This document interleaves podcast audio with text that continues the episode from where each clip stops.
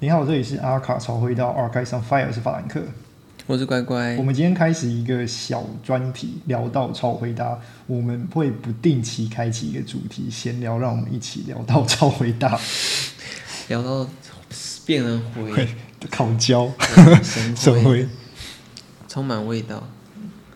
因为我们今天就是，如果大家有收听我们上一期的话，呃，如果还没收听，请记得去收听。这样，我们上一期有聊到一个算是话题性的设计师，就是 AD 嘛。因为反正因为这这次的专题是闲聊，所以我们就用比较轻松一点的方式，就是因为他大家对他所熟知的大概就是他基本上改变了两千年开始对于男性的审美这件事情。那我们今天就是要来先聊一下男性审美的演变啊，或者说的转化，或者说从我们大家集体的那种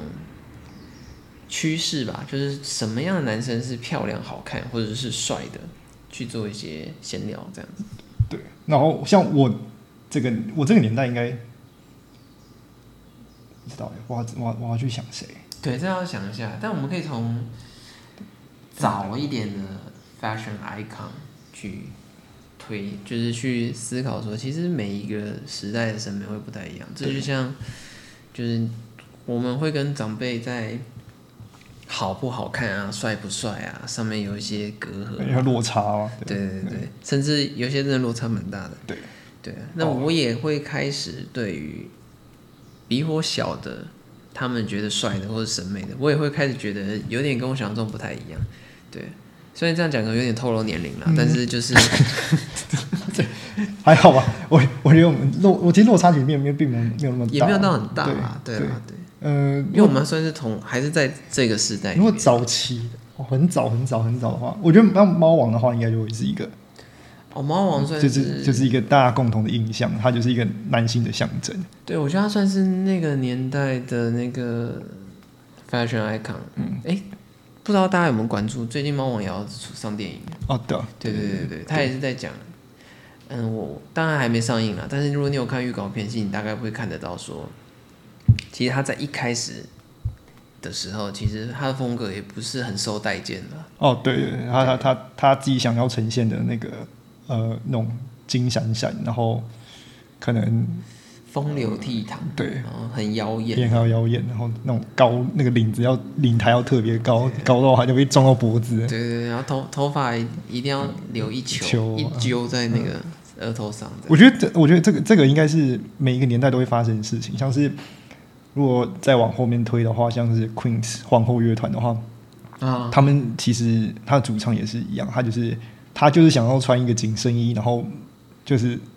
呃应该说肉胎型的紧身衣，然后在舞台上面在那边摇在那边摇摆，就是嗯，他经纪人拿他没辙，因为他就是赚那么多钱。对，哎，但是 Queen 也有那个电影可以看，哦，对对对，对大家对大家大家应该也是可以去翻他对，们的，大家都可以去去看翻一他下们的，电对影，对对。然后讲到电影，然后又讲到男性审美，我觉得有一个非常经典的形象，就是像 James Dean 啊，或者是马龙白兰度他的那个《楼瓦碗》上面的那种飞车党的形象。哦，有有有，基本上那种有白 T 配牛仔裤就是他们开始的。哦哦，有有，这对这个这个这个，如果叫我叫我回想白 T 配配配牛仔裤的话，然后加皮衣，加皮衣，对对，那个呃，而且猫王其实有一阵子也是就是那个形象对对对对，猫王也是算是牛仔裤跟皮衣的推手，推手，嗯对，因然为后基本上当时大家都会想要穿成那样，男生的话，对，然后是口袋里面可能要拿了一个像小刀一样的那个那个那个梳子，然后假装捅人，其实不是，是用来梳头发的，就抽出来抽的很帅啊，抽得很帅然后开始梳梳头发。对，哇，那个那个影响其实很大，因为它其实它那个皮衣造型的话，到现在基本上，嗯，如果还是往一往一个叛逆小子的对，基本上那个形象是非常的鲜明的，就是现在看你还是会觉得说，哦，他可能是有点个性啊，或者比较反叛的思想啊、哎、对，但是你是想想看，他他他是长那样，但是那那你那那个其实是那个其实是怎么讲？应该应该说应该说是一个相对年纪较小的人在审美的时候会会觉得哦那个叫做好看。那那当当时的大人啊，你懂吗？当时大人应该很无法接受吧？我觉得那种一个一个一个的思潮这样真推下去，嗯，但是他其实，你看，我我我发觉一个比较有趣的是，就是你那么多不同年代那样过去了，每一个年代的大人其实变化性，就是你那个年纪，你就要到那个四十或者是一个四十几到五十几，一个你需要被社会妥协的那个门槛的时候，哦，对对你对的造型基本上不会变，对，对，但是性格变稳，就是性格也定型了。但是你就现但但进进到我们这，比如说两千年后，或是九零年代末期的时候，我发我现在发觉，现在就是要变大人的人，反而是被上一代，就是下一代的人影响影响了，然后所以他把这个东西带到上面，就是他的那个产业，他的那个美美学结构被被破坏掉。诶那你觉得这会跟现在资讯很迅速，然后很好取得有关系吗？我觉得这个，嗯、我第一个是资讯好取得了，所以就是你你相对认同感，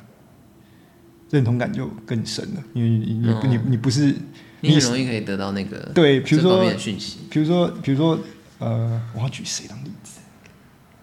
诶，我我要举名字，应该可以举名字，像齐正汉的急症看， Wisdom 的那个、啊的那个的那个老板，他他穿成他的那个样子，但是你仔细看四十几岁的人，很少人真的愿意变成那个样。你爆料人家的年龄，哦 哦，他他有公开，他有公开，对，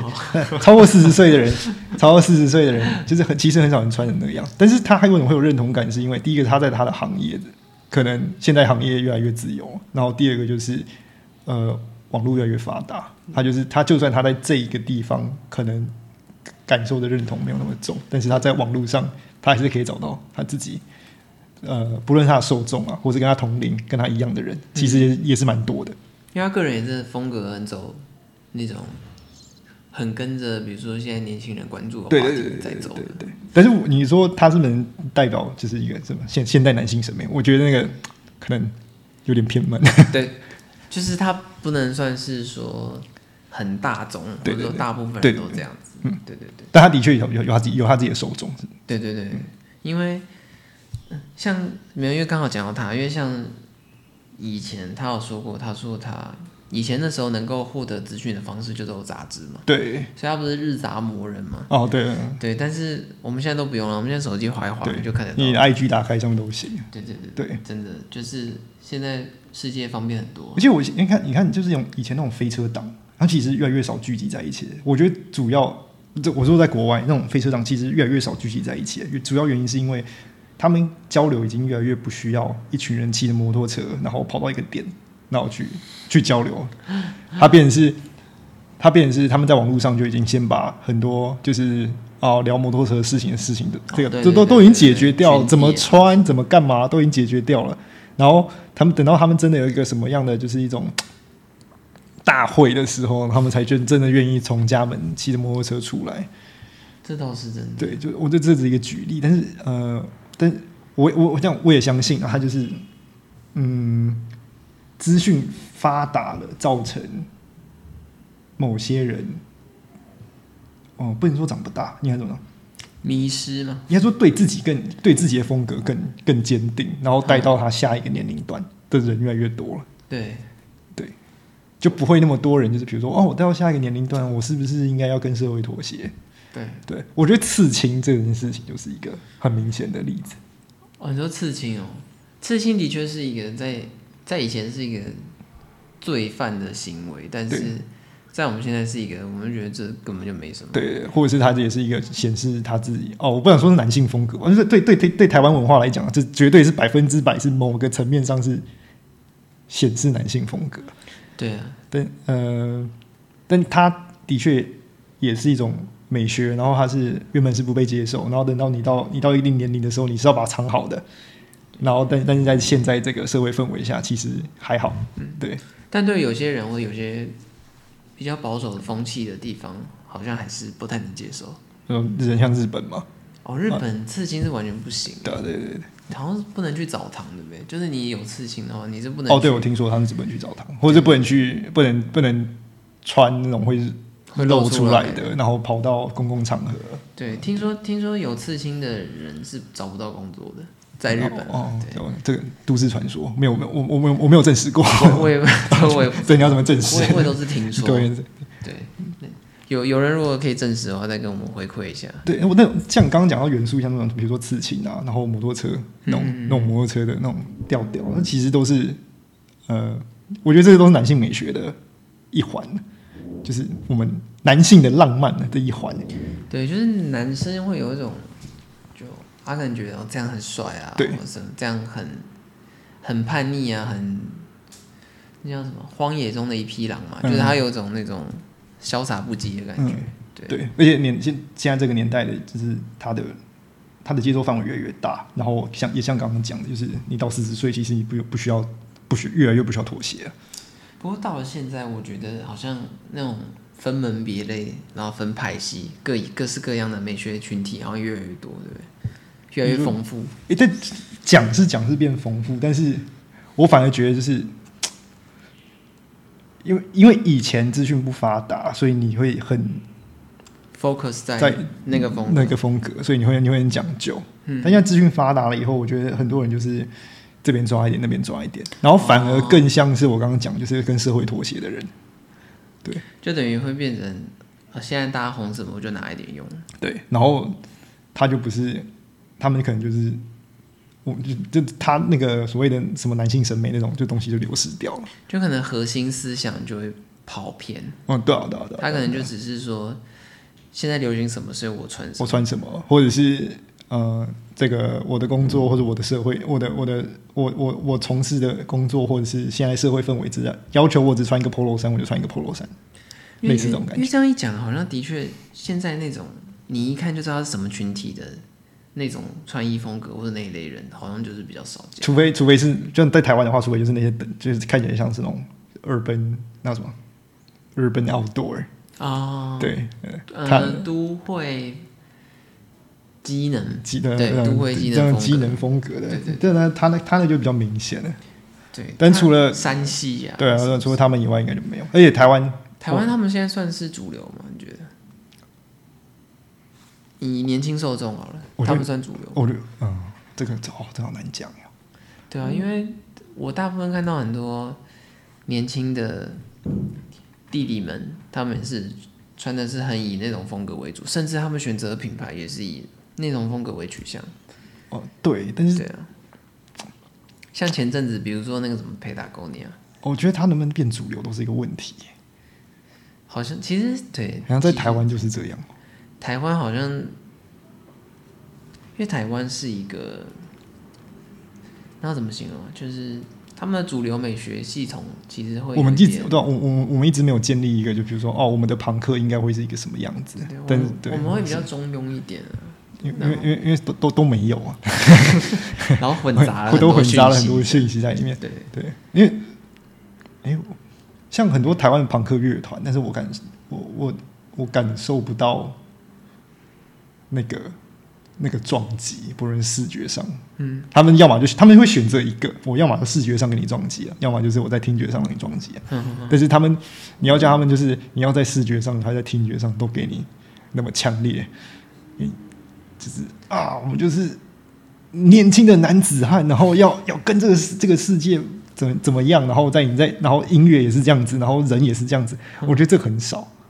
那你讲到台湾的话，你觉得台客，我们现在所谓台客，它算一种风格吗？我觉得他是啊，他只是没有变成，他没有，他没有，他没有没有系统化而已，他没有系统到，他没有系统到，就是人家看到了以后变成是，哇，怎么讲？这好难形容啊！因为因为我突然间想到一件事情，就是其实很多我们现在可能会把它定义为一个风格的风格，他在以前或在那个时候，可能就是一群叛逆群体或者玩世不恭的小子所组成的一种组织，然后最后形成了一种大家所熟知的风格。对啊，对啊，对啊对，比如说飞车党啊，或者是摩德，对啊 emo，对，然后摩德飞车党到足球流氓，对，啊对，就那一类，或是光头党。嗯，其实说实话，他们就是国外的八加九啦，对对啊对，就是国对外的混混。对，我觉得台台台客就是我们所谓八加九，为什么没有变成一个美学？主要是第一个，它的酝酿时间真的不够长；第二个是它的撞击力真的不够。哦，对，因为我我我们社会就是就不不准啊，对啊，对那当然，当然也不是说，当然也不是说台客跟八加九是画上等号了，对对，只是说台客是一种我们普通称之为某种很本土式的风格，嗯，是我们可能会说它为比较台这样，之前不是有新闻说一个德国女生，她就是看到她看到跳那个帕家酱的的那个、的那个哦对，然后她觉得就是嗯她那个是有一个美学在，所以后来后来来台湾之后留学之后，她是她是嫁给一个她是嫁给一个就是有定期在参与呃庙会活动的人嘛，然后其实其实她我我我可以理解他的感受是，他是在一个异文化，然后去了解当地的流行文化之后，嗯，然后产生的一种就是那种浪浪漫情怀，就像是我可能是我当时我当时呃我在国外读书的，所以我当时到加拿大的时候，我看到 emo 文化，它就是一个有那种冲击感，然后我也会给我会我会对它会有一个浪漫情怀，我觉得这这应该是就是一个同样道理，异国文化的那种，多少有一点点。我相信像当时 Beatles Beatles 跟或者是或者是其他乐团，像是我讲 Oasis 绿洲好了，啊他们的那个穿成那样，其实也没有到真的很 involve 那个文化，对它可能但是是形象的塑造，对对对对，然后但是他们当他们跑到美国的时候，美国人在你就当时美国就是你知道就那种格子衬衫，然后就那种很美式休闲，对，然后他们看到那个东西的时候，就觉得说哦那是冲击啊，好帅。但是其实，但是你其实你真的想就是，哎，其实就是那个就是他们只是在形象。当地就是这样子而已，对啊对啊因为其实 Beatles 是有换过形象。其实如果这边有人很关注的话，其实 Beatles 最早是飞车党的形式，他是穿皮衣配牛仔裤，然后后来是有一张专辑之后，他经纪人叫我们换成摩登风格，就穿西装配 jersey，嗯对啊，那那个我觉得那个经纪人也算神来一笔啊，他换了之后 Beatles 就红了，哦对的对对哦，对他他就是刚好看到流行文化大概是需有个什么样的需求，然后他他在就从 Marlon Brando 换成那个当时的摩德族的风格呃呃，呃这就是一个一个一个就是换皮肤的概 念，对，就从那个凯旋哈雷，然后骑到变 Vespa，把啊 从从摩托车然后变成搭那个小黄的，对那个那叫什么小黄 van，对，或 Mini Cooper 啊、 Mini Cooper 嗯然后 Vespa，对，就是有一些变化。然后像日本也也有那种暴走族啊，嗯。飞车党，我觉得他他他他他这种流行文化必须就是他他他他成长到一个高度的时候，他必须套上一个这是流行和偶像的皮肤，然后他才可以变成是一个蓬勃商业化，或是在历史上会被记住的一笔。因为因为大部分，因为我们刚刚这样讲，大部分的都很像是，比如说一群年年轻人群体，然后玩个什么，或是迷跟什么，嗯，然后最后渐渐形成一个庞大的集体之后，影响到了某些主流市场，或者说主流审美，然后渐渐大家将它定义为一种风格的感觉。对，然后他在历史上被记成一笔之后，就会更多人去被效仿。对对对对对，他就他因为他被定义了嘛，他被定义成你需要 A，你要穿 A 加穿 B，然后有 C 的发型，你才会等于这个东西。哦，对对对，对，他因为被他被定义了。那我觉得台湾有点可惜的是，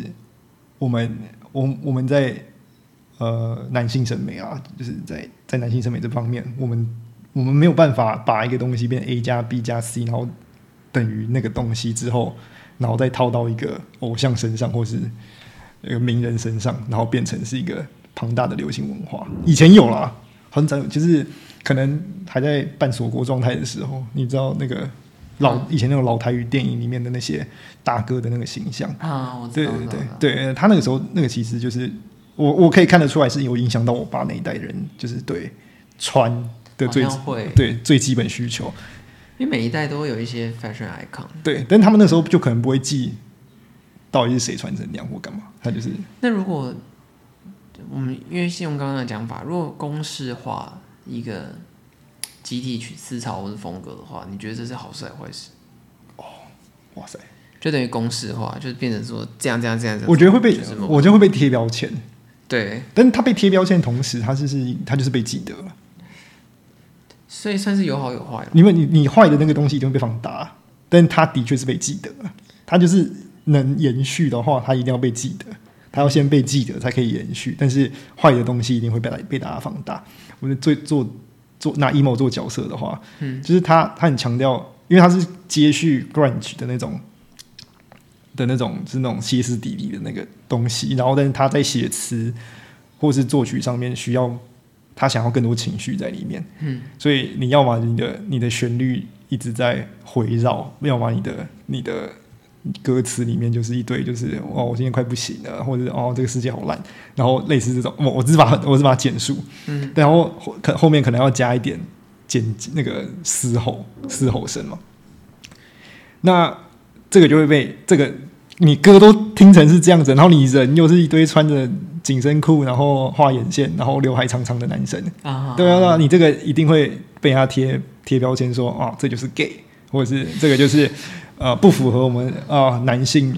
阳刚的需求，呃就是就就类似这种，嗯，对，一定会被贴标签，但是他会被记得，他就是会变成是一个，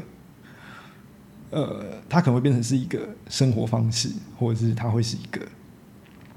呃，我就说生活阶段嘛，一个 face，但是想法嘛，对对对对，一种核心思一点想，核心思想，然后他就是会被记得。嗯，但是如果你连这个都做不到的时候，那可能它就不会变成是一个呃，就要么是主流文化啦，然后或者是呃，你历史上就是不会有这一笔啊，你大家不会记得你这些人穿的是什么东西。可因为我们好像很常会遇到那种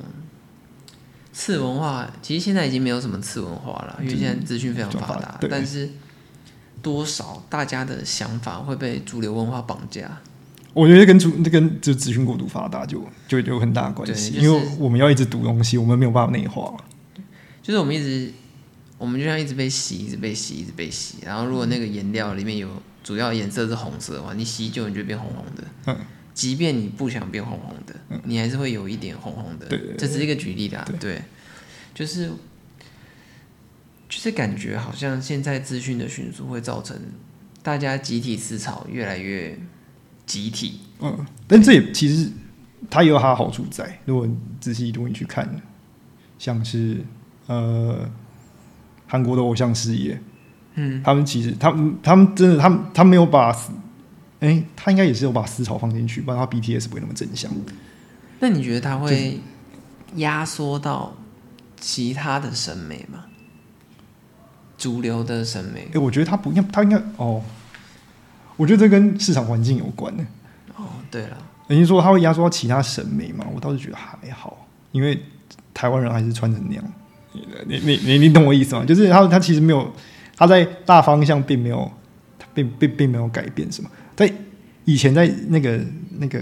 哈日族哈日很很很严重的那个那个年代，的确嗯嗯的确是因为资讯不不平衡，所以变成是大家都是往同一个方向看。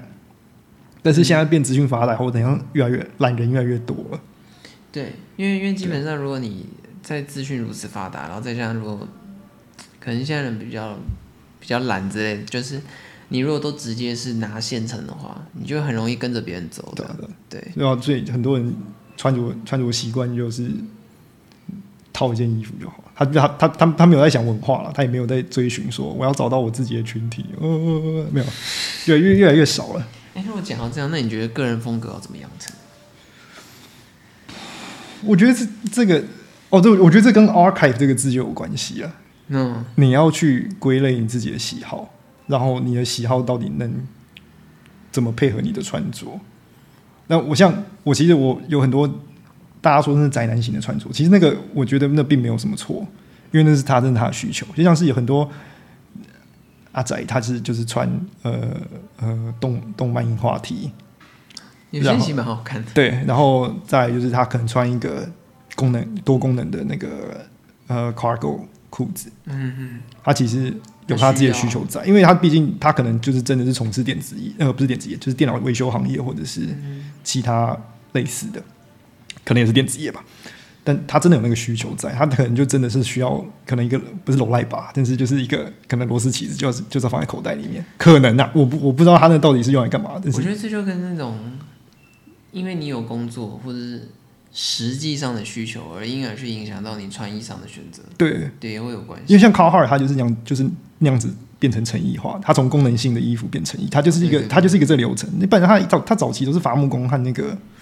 伐木工啊、木匠啊、捕鱼的，他们的那些都都都是为为了他们的需求而设计出来其。实很多我们现在很熟知，甚至我们觉得很潮的机能品牌，嗯一开始好像都是完全是否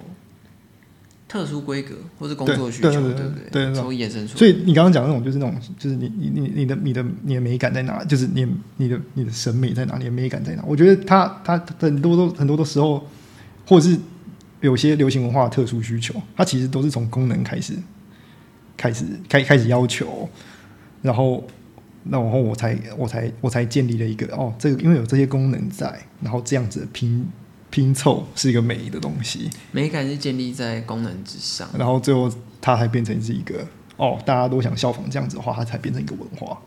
所以其实还是主要是跟流行文化或主流因素的影响，嗯，把它推到某一个高度高度这样对子。那你觉得那种流行音乐文化会跟都会有音乐，就是都会跟音乐有很大的关系吗？你说流行音乐的文化，我觉得没有，就是流行文化的话，哦，跟音乐有很大关系。因为我觉得音乐推手啊，因为那东西最容易因为我们现在所熟知大部分的群体或者某种风格，多少都会跟音乐有关。对。如果以我们的知觉来讲的话，听是诶，听看就是应该是视觉跟听觉都是第一个哦、你看，你好像听觉是听觉会比较会比较快。因为我觉得音乐也没有分国国界啦，对基本上你就听得到就听得到，然后它也是一个，它是一个很直觉的东西，就基本上就是你喜不喜欢，好不好听。嗯嗯然后他在听，说真的，以音乐来说，他在获取能够听到，也是更容易啦嗯。，对啊。然后我觉得很多人是因为听了以后，然后看到人群，就是听的人群是长怎样。然后会有一个想要融入的感觉，那他当然他的穿着上就会越来越朝向那个方向。对啊，因为我们可以很容易的区分那种听 rock and roll 跟听 hip hop 的人，他们就很明显长得不一样。对对对就是所以你会觉得其实会跟他们的喜好，或者他们流，他们那个团体内流行的某些审美，或是跟影元素会有关。对对，呃一定都一定都有关系。然后他可能为了就是呃更强烈他自己想要的表达，然后我拿一毛来讲好了，他可能就是为什么他就是穿那个包覆性很强，他可能就是为了就是表达他的那个就是呃撕心裂肺的那个的那个嗯歌词啊什么的，他就是有他有他有个他诉求在，所以他才会穿穿成那个样。就跟朋克也是一样，他们他们也是有他们自己的诉求在，他们不想要让他们不想要被旧时代的那种，就比如说格子，就是那种英式那种格子西装啊，然后那类东西给包覆住，所以他要把它剪破，剪破以后就是要再去缝个补丁在上面，然后看起来不是那么的，不是那么的，就是传统。我觉得他们就是他们有这个诉求在，我觉得他一定是有那个诉求在啊，一定有那个功能和诉求在，他才会带入到音乐，然后大家看到那个舞台效果之后，才会觉得说啊，这就是我们想要的。因为大部分文化其实是建立在某种思想上嘛，对啊，对啊，因为你一定会有个你核核心心观观念念或中心思想，进而延伸出某一种群体或是文化、嗯集体意识集啦。体意识，对对对，所以它就会变成它很需要，就是如果你喜欢某种风格，或者你喜欢某一种嗯团体，嗯，就等于我们最好要去深入了解这件事情，对，不要对不要当伸手牌啦。对对对，我觉得是不要当伸手牌，因为我觉得就这就是一个啊一个 archive 的概念，就是你看到了你比如说你喜欢的一个音乐的，他然后你也喜欢他这个音乐的群体，嗯，那你就可以就是多去看一下说，诶，为什么这个音乐群体会变成这样？然后有那个概念之后，可能就会影响到自己穿衣的方式。就等于是类似多去了解，然后收集资料，对，啊考古对一考下古，，对我觉得多少，我觉得考古的习惯很重要。你要让自己建立更好的呃男性审美， 对，呃，很强调男性审的。美。你要建立更好的男性审美的话，应该多多多多少都要多少都要学会怎么考古。我觉得这是一个相对会比较好的习惯。嗯因为因为其实，那你觉得就是如果今天有人初来乍到，他想要有没有什么速成班的？啊虽然我们刚才说，就是我们不鼓励伸手牌这样，哦，对，但你有没有怎么建议的管道？速成班哦，就是你觉得你你意思说他一看到然后这样说啊，我知道了，这个这这个群体就是这样穿，我要混入他里面就是这因为因为样。我常我身边有很多朋友会很常跟我说，就是他不知道他自己适合什么啊，他不知道自己喜欢什么啊，就诸如此类的。哦，然后你推一堆，他都觉得说，嗯，好像还好，好像还好，好像还好，这样，就是他会还好到会让我觉得说，所以你到底想怎样？哦，对，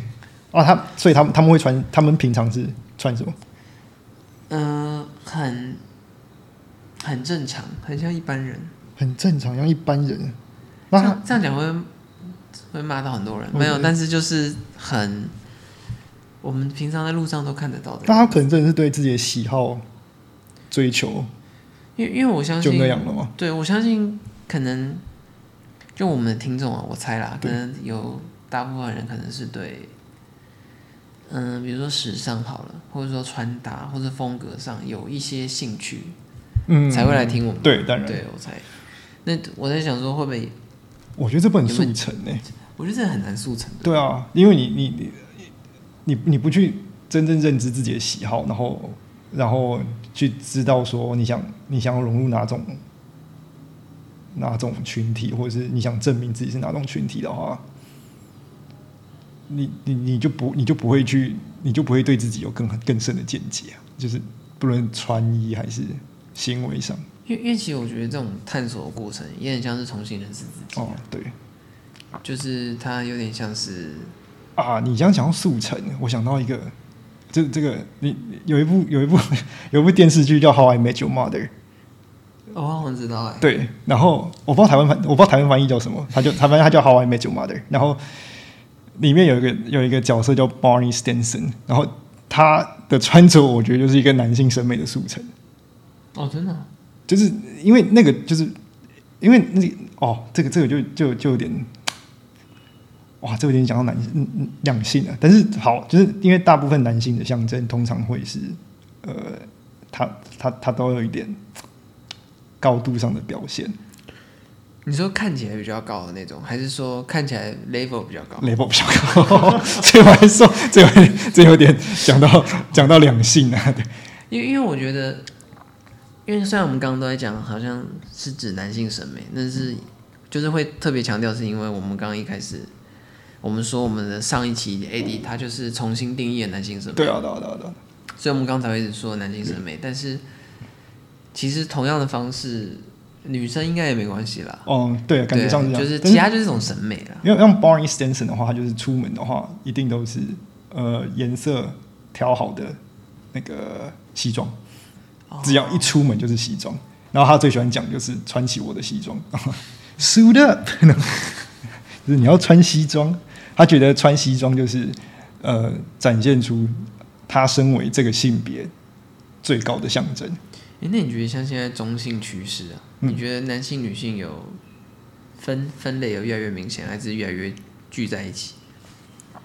因为我有看到很帅哦，的女生，我觉得我我我觉得是他他的圈圈变成是，我觉得我觉得他画出越来越多越多圈圈了，他不是让两个圈圈并成一颗，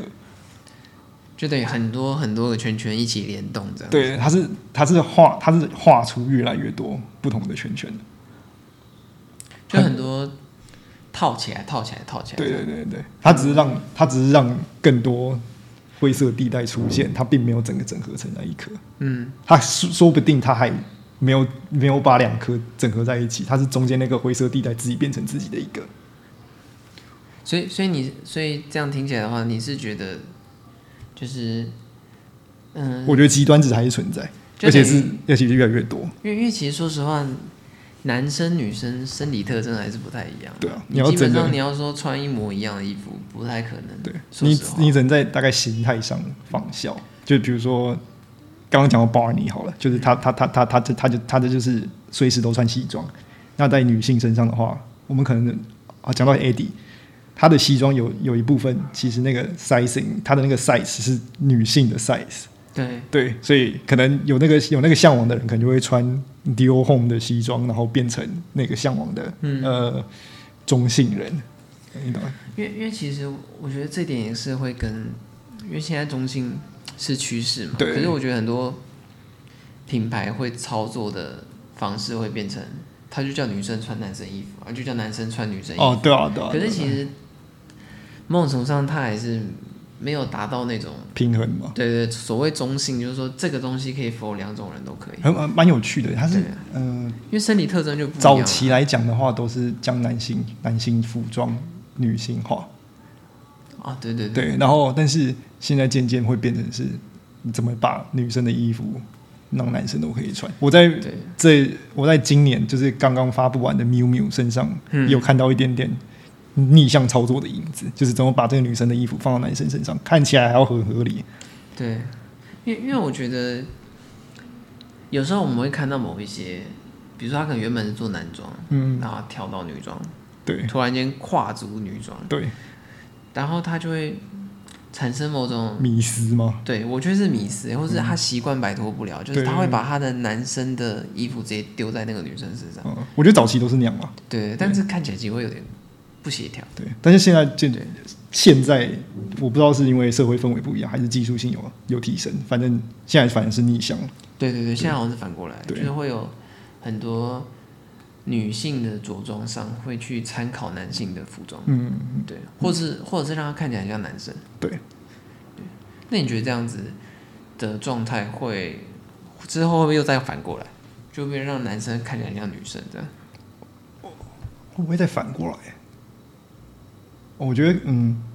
有吧。我觉得我觉得那个就是就是你有一有一有一个方向力道太大的时候就，会就会就会就会就会市场就会饱和，然后就会倒倒过来。你说它就会像一个波，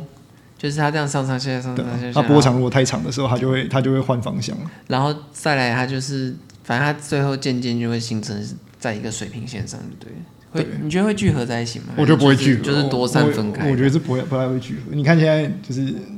现在的社会风气又开始在强调说，就是多少都要区分。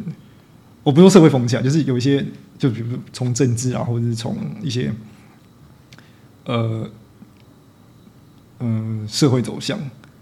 好好好也也也有也有人在提倡说，你要把它区的更区分的更干净。嗯，对，我就所以我觉得它不会，你只会越来越接近一条线，但是它又会越来越拉开，哦然后越来越接近一条线，但越来越拉开，它终究不会变成一条线，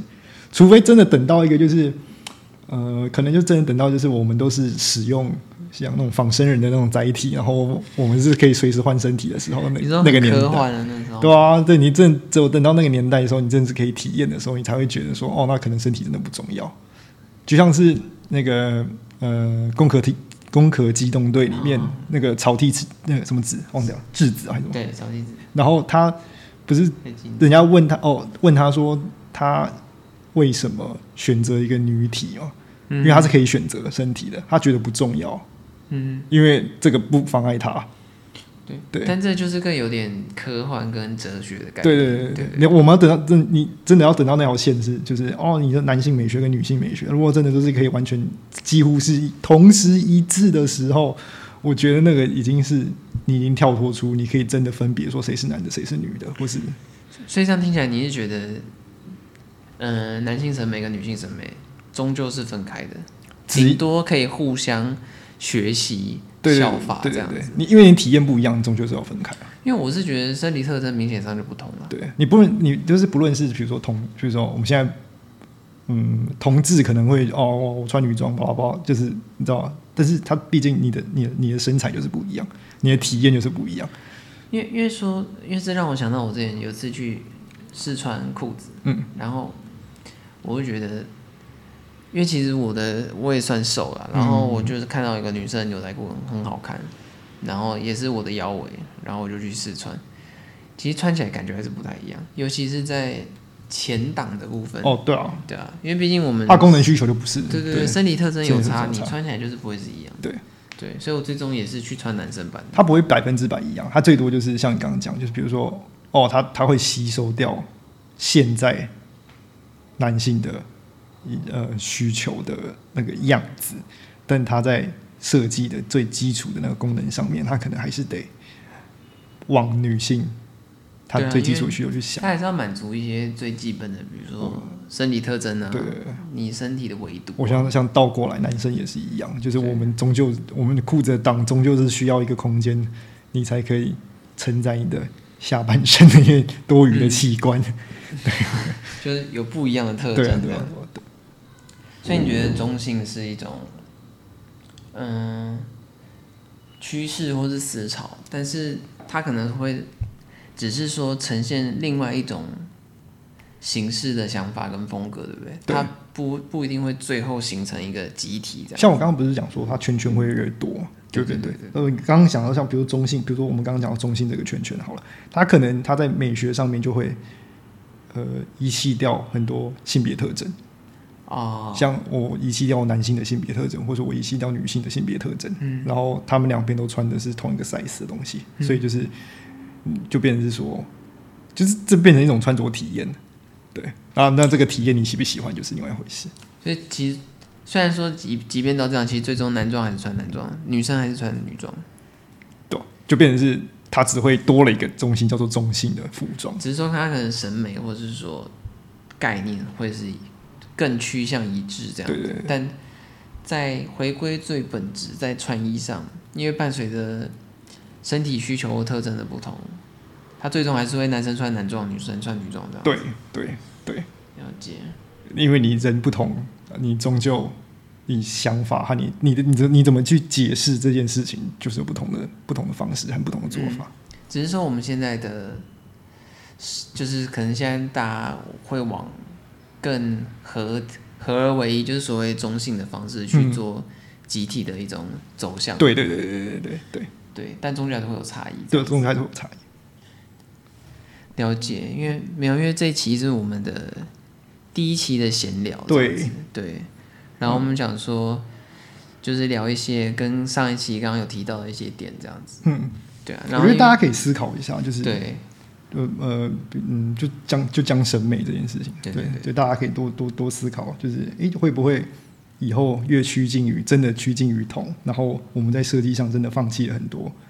专门为固定性别服务的嗯的东西，对，找看我们另外一种的方向，对，或是思考的方式，可以做一些转换，这样子。嗯，